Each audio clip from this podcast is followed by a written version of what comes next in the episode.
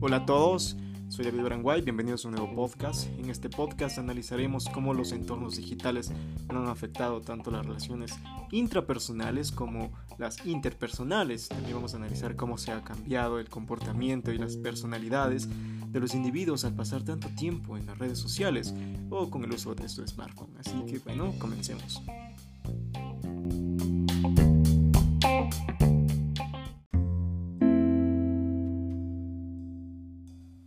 Pues bien, en este análisis de las relaciones intrapersonales eh, y las interpersonales, eh, el cambio con los entornos digitales, pues eh, sí, tenemos que empezar hablando acerca de los smartphones. Pues los smartphones son la puerta hacia el Internet, la puerta hacia este mundo digital, que bueno, es de fácil ingreso y de fácil acceso a una base de datos inmensa, llena de información. Y pues estamos hablando de la sobresaturación de la información y todo el contenido que hay en Internet. Bueno, ¿cómo afecta esto a la, comunicación intrapersonal? La comunicación intrapersonal, pues muchas veces eh, los contenidos o la información de ciertos temas ya están dichos, ya se saben, simplemente esperamos a que una persona más ya lo haya creado.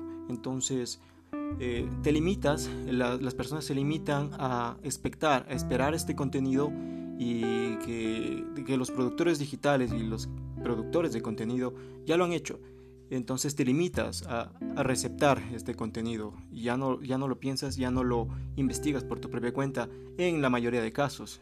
Bueno, hablando de la comunicación interpersonal, pues eh, no es tan malo de hecho el uso de las redes sociales, pues se mejora la comunicación, como sabemos, pues podemos comunicarnos de aquí, de Ecuador hacia China, eh, pero bueno, se debilita, se debilita este diálogo en persona, ¿no? No es lo mismo que tú envíes un emoji o una cara riendo o te rías en, un chat que hacerlo en persona.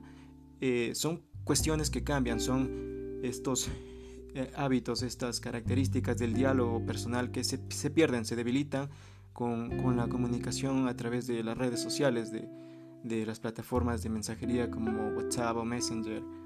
Eh, se debilita esto, pero es una, es una arma de doble filo, como sabemos, pues nos facilita la comunicación, pero nos debilita esta comunicación de las personas eh, usando el diálogo.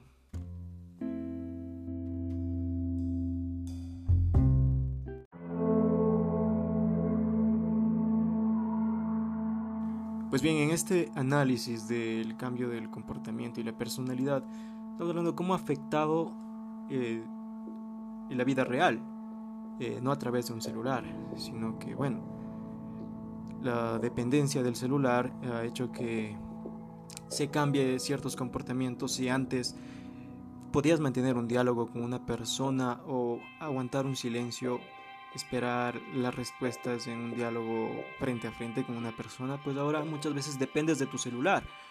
Eh, no sé, te sientes desesperado o muchas personas pues ya han cambiado su comportamiento, su, personalidad, que en ciertos momentos de las conversaciones, en estos silencios, pues optan por recurrir a su celular y salir de ese momento incómodo.